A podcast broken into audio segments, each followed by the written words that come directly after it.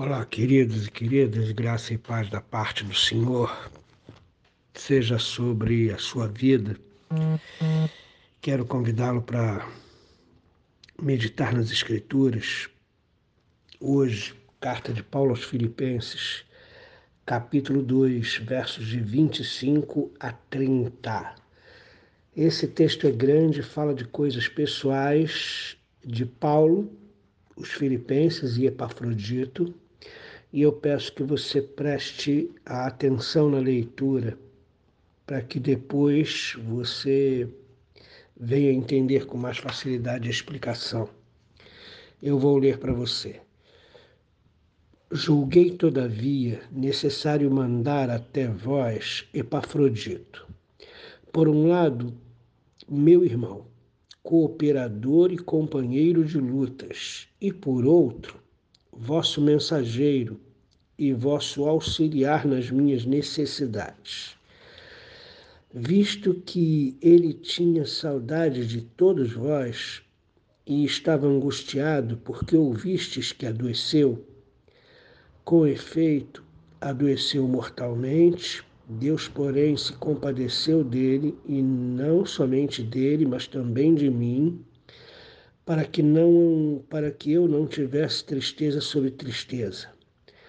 Por isso, tanto mais me apresso em mandá-lo, para que, vendo-o novamente, vos alegreis, e eu tenha menos tristeza.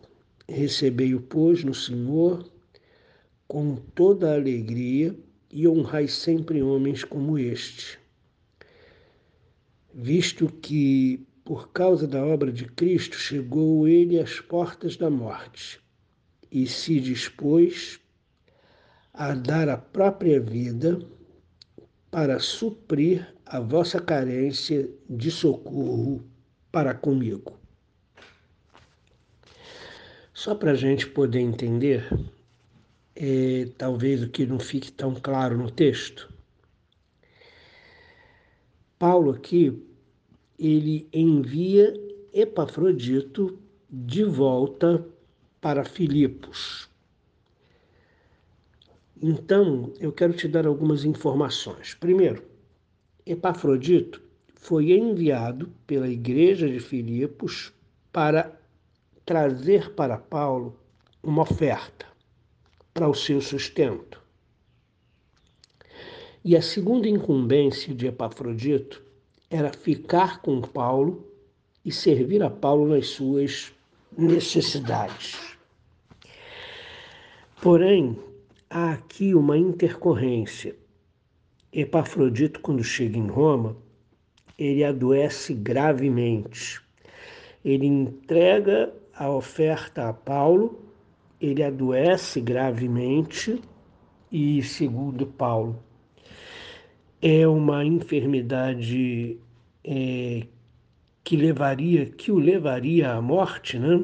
Verso 27, com efeito, adoeceu mortalmente, Deus, porém, se compadeceu dele, não somente dele, mas também de mim, para que não houvesse tristeza sobre tristeza.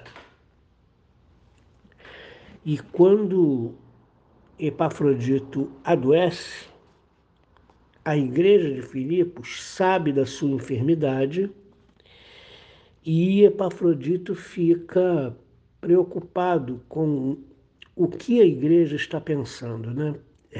Perceba, não havia telefone, nem fixo, nem celular, não havia e-mail, não havia WhatsApp para uma comunicação rápida as pessoas só tinham como saber da situação de Epafrodito se alguém saísse da companhia de Paulo e Epafrodito para visitar os filipenses e lhes desse a notícia.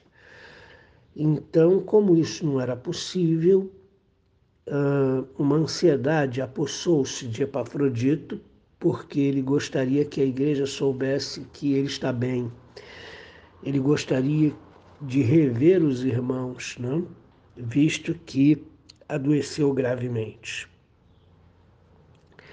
Então, Paulo, é, nesses cinco versículos, de 25 a 30, ele procura explicar para os filipenses por que Epafrodito não ficou com ele como era a primeira determinação.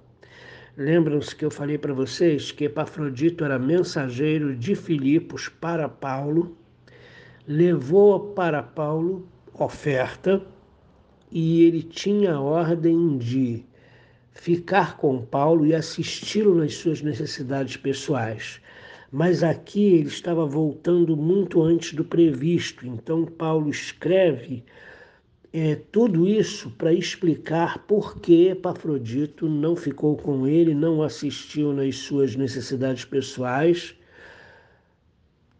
mas teve de voltar, visto que a enfermidade havia sido grave, o livramento também havia sido grande, e ele estava tomado de uma ansiedade muito grande para que a igreja soubesse que ele havia se recuperado, que ele estava bem. Aí Paulo então dá uma exortação para a igreja: recebei, pois, recebei-o, pois, no Senhor com toda a alegria, honrai sempre homens como este, visto que ele estava disposto a entregar a sua própria vida para que eu pudesse ser suprido pela vossa ajuda. Então Paulo ele recomenda que não haja é, nenhum tipo de pensamento errado na igreja de Filipos por causa da volta é, precoce de Epafrodito. Pelo contrário, Paulo diz assim: recebei-o no Senhor e honrai sempre homens como estes, que estão dispostos a abrir mão da sua própria vida por causa do Evangelho. A questão aqui, queridos, são duas. Primeiro, é que as coisas nem sempre acontecem como planejado.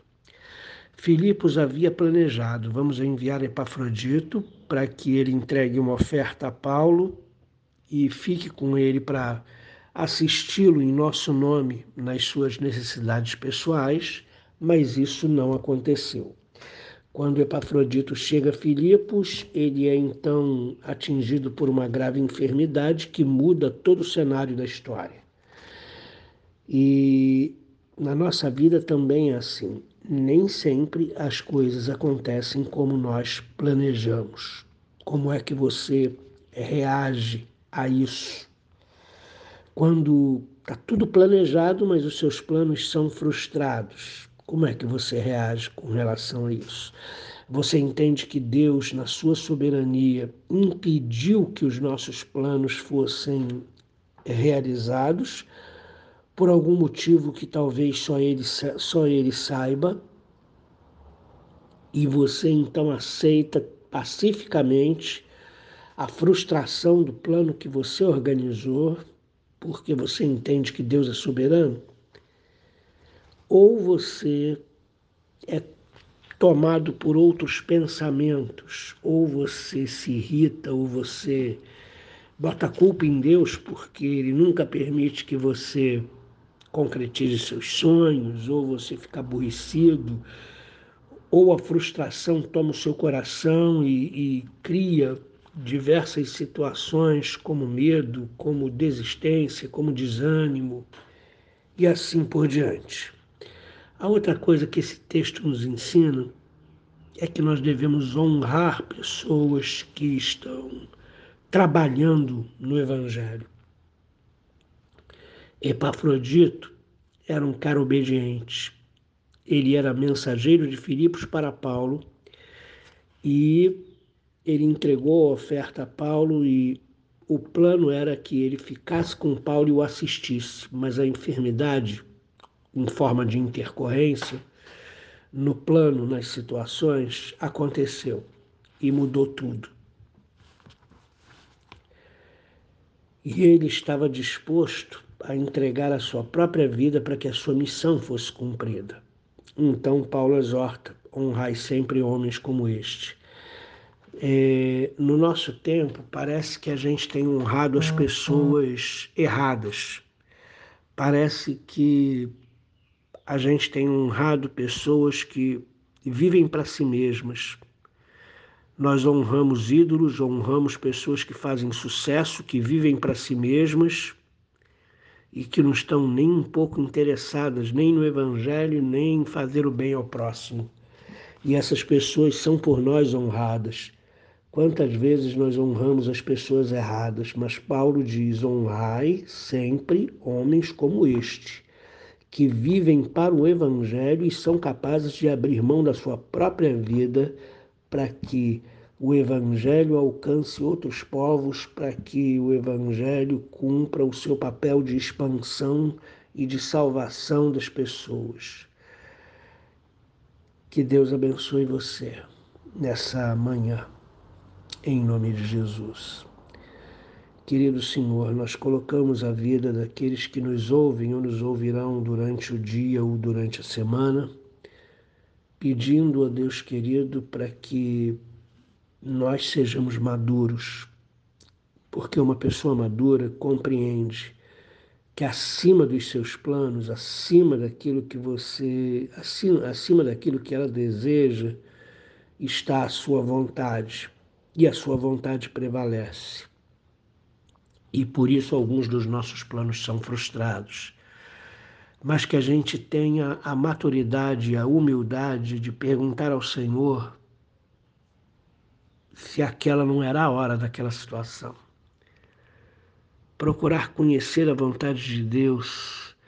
Por favor, leva-nos a procurar conhecer a tua vontade com maturidade e humildade Leva-nos também a honrar homens certos, ó Deus querido, não homens que vivem para si mesmos, pessoas que vivem para si mesmas e que não estão nem aí para o Senhor ou para o próximo.